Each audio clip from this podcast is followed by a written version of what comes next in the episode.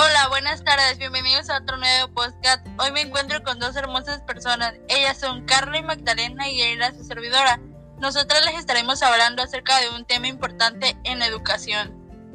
Este es el planteamiento curricular. Es importante conocer que el nuevo planteamiento curricular implica el reordenamiento y la inclusión de los contenidos.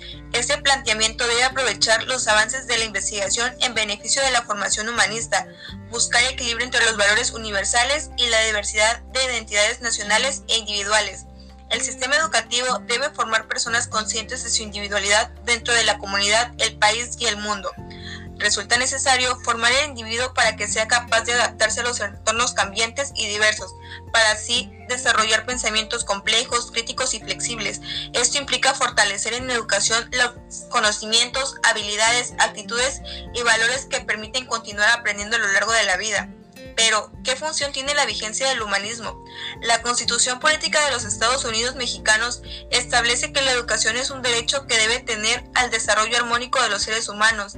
La educación tiene la finalidad de contribuir y desarrollar las facultades y el potencial de todas las personas, cognitivamente, físico y social, en condiciones de igualdad, para que éstas a su vez realicen plenamente y participen de forma activa es indispensable identificar los conocimientos, habilidades, actitudes y valores que niños y jóvenes requieren para alcanzar su pleno potencial. En un planteamiento educativo basado en el humanismo, las escuelas y planteles buscan condiciones y procesos para que todos los estudiantes tengan la oportunidad de aprender. Algo que debe resaltar en los desafíos de la sociedad del conocimiento es que se dice que la función de la escuela ya no es enseñar a niños y jóvenes lo que no saben, sino contribuir a desarrollar las capacidades de aprender a aprender que significa aprender a pensar, a cuestionarse acerca de diversos fenómenos, causas y consecuencias, a controlar los procesos personales de aprendizaje, a valorar lo que se aprende en conjunto con otros y a fomentar el interés y la motivación para aprender a lo largo de toda la vida. Para lograr estos objetivos es necesario reforzar las capacidades de comprensión lectora, expresión escrita y verbal, el entendimiento del mundo natural y social, el razonamiento analítico y crítico. El planteamiento curricular de la educación obligatoria es el currículo para la educación.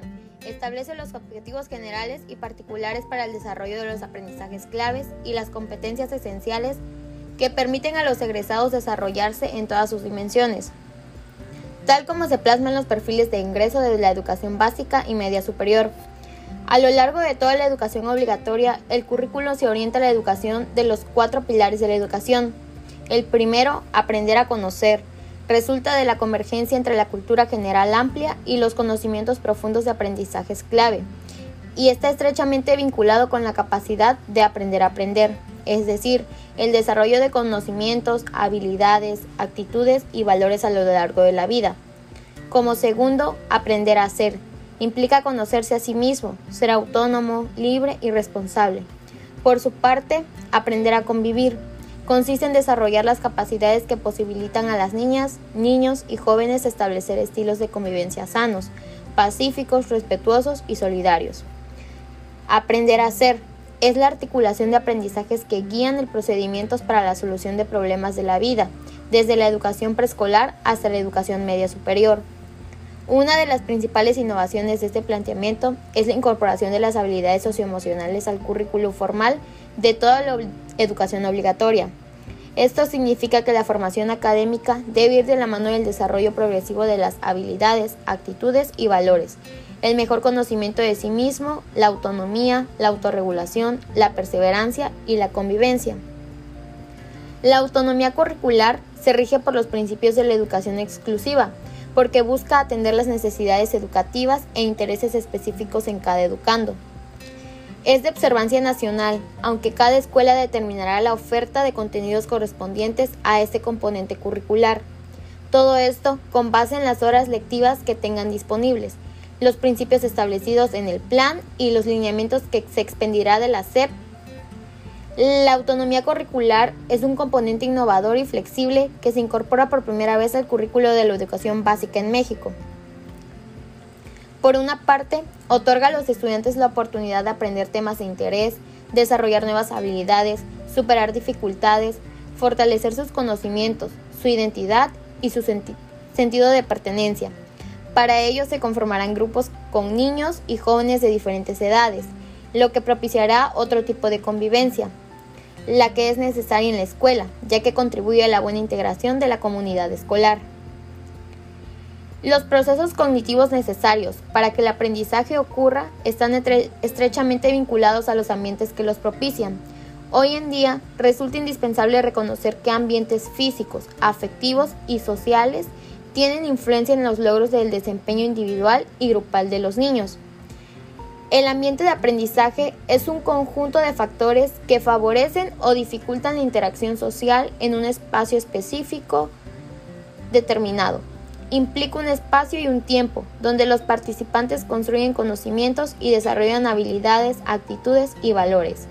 La comunidad de aprendizaje comprende diversos actores y todos participan en el intercambio de saberes.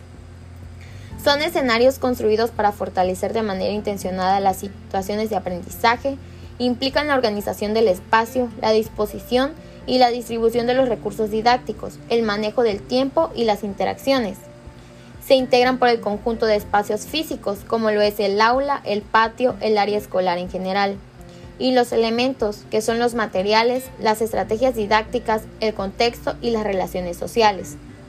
En este sentido, es preciso señalar que los ambientes de aprendizaje no se presentan de manera espontánea, sino que se requiere de la intervención del docente para integrarlos y construirlos a partir de las posibilidades que ofrecen en el contexto escolar. Principios pedagógicos de la labor docente. Esta manera de concebir el ambiente y las comunidades de aprendizaje revaloriza la función del docente, quien les dejó de ser únicamente un transmisor del conocimiento. Es un profesional capaz de guiar y participar activamente en la comprensión del estudiante, sus motivaciones, intereses y forma de aprender. Poner al alumno y su aprendizaje en el centro del proceso educativo. El aprendizaje tiene como objetivo ayudar a las personas a desarrollar su potencial cognitivo, como los recursos intelectuales, personales y sociales, que les permitan participar como ciudadanos activos. Significa aplicar la visión acerca de los resultados de aprendizaje y el grado de desarrollo de competencias que deben impulsarse en la escuela y, y reconocer que la enseñanza es significativa si genera aprendizaje y verdadero.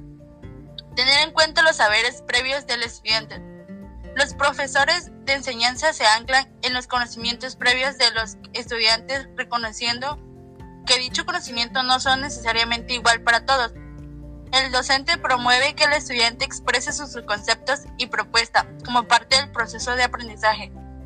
Así se conocen las habilidades, actitudes y valores de los estudiantes para usarlo como punto de, partida de partida en el diseño de la clase. Ofrece acompañamiento al, aprendizaje. El aprendizaje efectivo requiere el acompañamiento tanto del maestro como de los otros estudiantes. Doctores, profesores, bibliotecarios, padres en la información de un estudiante general actividades didácticas y aportar ambientes y espacios sociales y culturales. Las actividades de aprendizaje se organizan en distintas formas a forma a modo de que todos los estudiantes pueden acceder al conocimiento. Es necesario proporcionar la interrogación metacognitiva para que el estudiante conozca y reflexione sobre las estrategias de aprendizaje que él mismo utiliza para mejorar. Moldear el aprendizaje. Los maestros son modelos de conducta para sus estudiantes, por lo que han de ser vistos ejecutando los comportamientos que quieren impulsar en ellos, tanto en frente a sus estudiantes como compartiendo las actividades con ellos. Los docentes deben leer, escribir, buscar información, analizar, generar y realizar cualquier otra práctica que consideren que sus estudiantes han de desarrollar. El trabajo colegiado permite que los docentes compartan sus experiencias y preocupaciones y puedan construir respuestas en equipo sobre diferentes temáticas. Espero que esta información les haya sido de su agrado y les brinde un poco más de conocimiento. Es todo por hoy. Les mando un fuerte abrazo a la distancia. Cuídense.